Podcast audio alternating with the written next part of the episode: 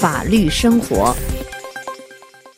听众朋友，十二月十号星期二是联合国确立的世界人权日。二零一三年世界人权日纪念世界人权领域一项历史性重要决定，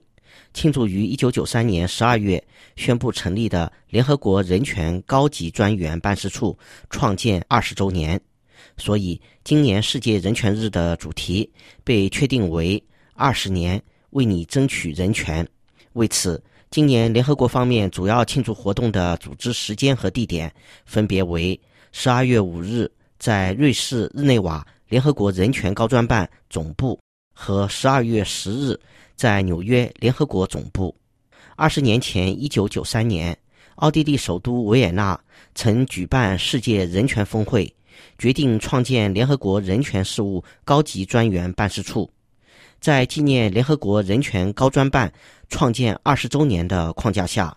联合国人权高专办与奥地利政府。早在今年六月二十七日和二十八日，就已在维也纳以举办高层专家会议的形式予以庆祝。在今年十二月十日世界人权日来临前夕，联合国人权高专办于十二月五日周四在日内瓦总部举行互动辩论会，关注自一九九三年世界人权峰会决定创立联合国人权事务高级专员办事处以来。全球人权领域目前所面临的新问题和新挑战，联合国人权专员皮莱女士当天亲自主持了有关互联网安全的主题辩论，呼吁各方避免让现代信息科技沦为侵犯人权的新工具。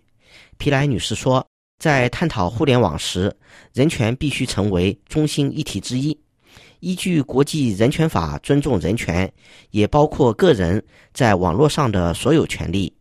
据联合国网站新闻中心报道，皮莱女士指出，一些政府利用新科技镇压和报复人权捍卫者。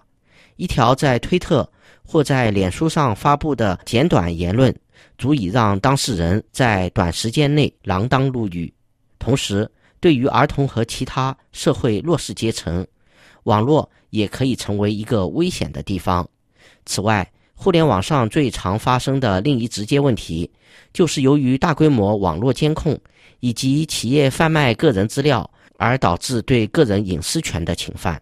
皮莱女士同时指出，互联网的发展为全球人权领域工作既带来了挑战，也带来了益处。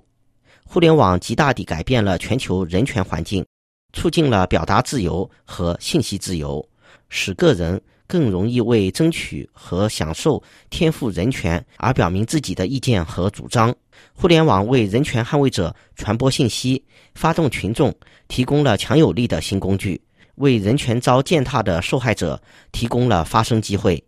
成为记录侵权行径的重要手段。任何拥有带摄像头手机的人都能在几秒钟之内将侵犯人权的罪行通过网络传遍世界。因此，与二十年前联合国人权高专办成立时相比，全球人权体系得到了大大加强。